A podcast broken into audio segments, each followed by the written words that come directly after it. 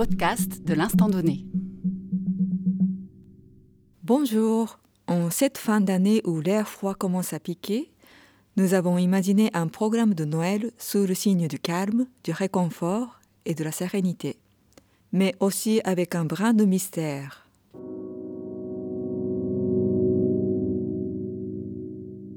Pour débuter, nous vous proposons une pièce d'Olivier Messiaen, un des compositeurs phares de la seconde moitié du XXe siècle. Il s'agit du regard du Père qui constitue le premier des vingt regards sur l'enfant Jésus, écrit en 1944 et dédié à sa femme, la pianiste Yvonne Loriot. L'œuvre illustre les thèmes de prédilection du compositeur, la foi, les couleurs, les oiseaux, l'espace et le temps. Plus que dans toutes mes précédentes œuvres, nous explique le compositeur, j'ai cherché ici un langage d'amour mystique, à la fois varié, puissant et tendre, parfois brutal, aux ordonnances multicolores.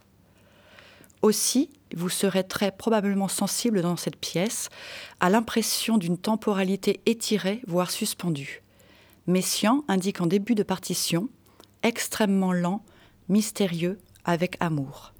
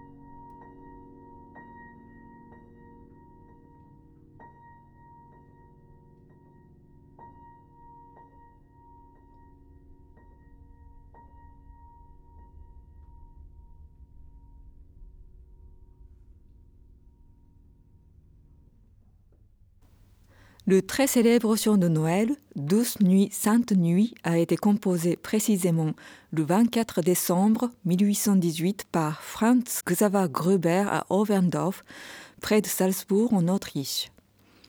Cette chanson est née quelques heures avant la messe de Noël, dans des circonstances qui nous font sourire aujourd'hui.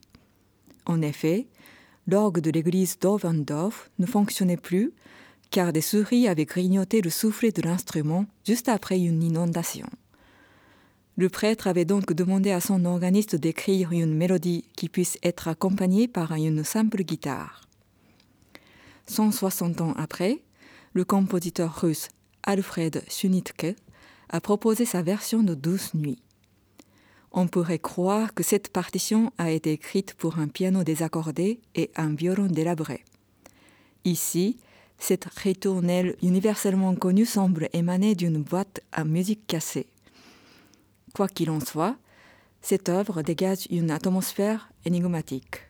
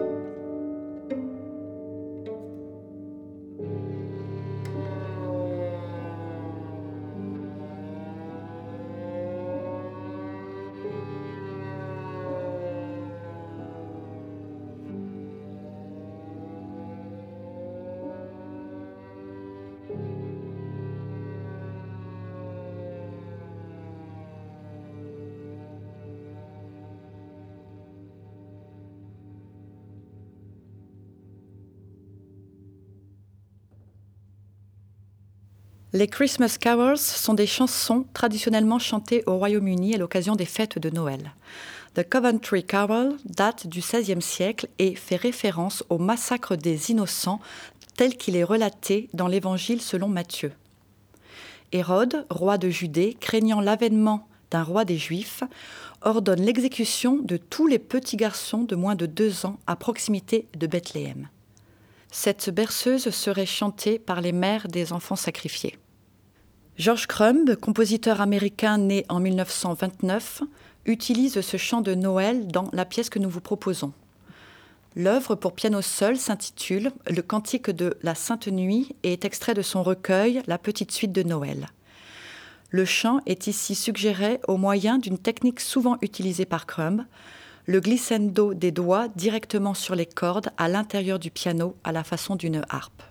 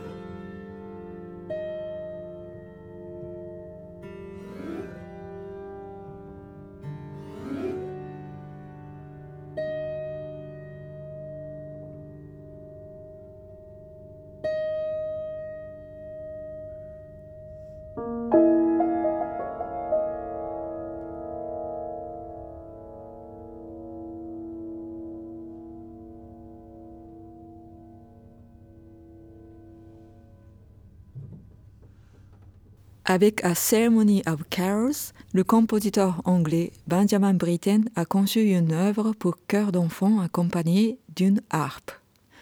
L'œuvre dégage une grande douceur portée par les voix angéliques des enfants. Le seul instrument présent dans cette pièce est la harpe.